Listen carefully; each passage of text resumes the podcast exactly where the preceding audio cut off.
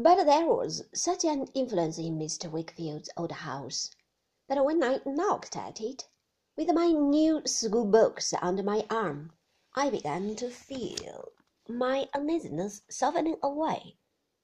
As I went up to my airy old room, the grave shadow of the staircase seemed to fall upon my doubts and fears, and to make the past more indistinct.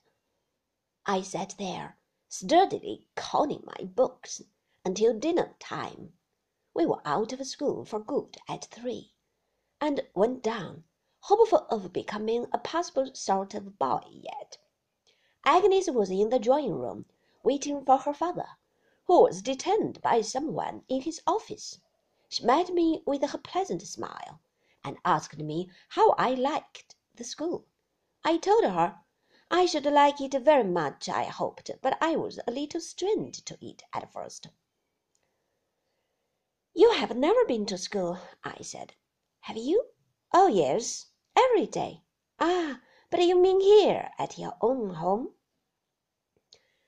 Papa couldn't spare me to go anywhere else, she answered, smiling and shaking her head. His housekeeper must be in his house, you know. He's very fond of you, I'm sure, I said. She nodded. Yes, and went to the door to listen for his coming up, that she might meet him on the stairs. But as he was not there, she came back again. Mamma has been dead ever since I was born, she said, in her quiet way. I only know her picture downstairs I saw you looking at it yesterday. Did you think whose it was?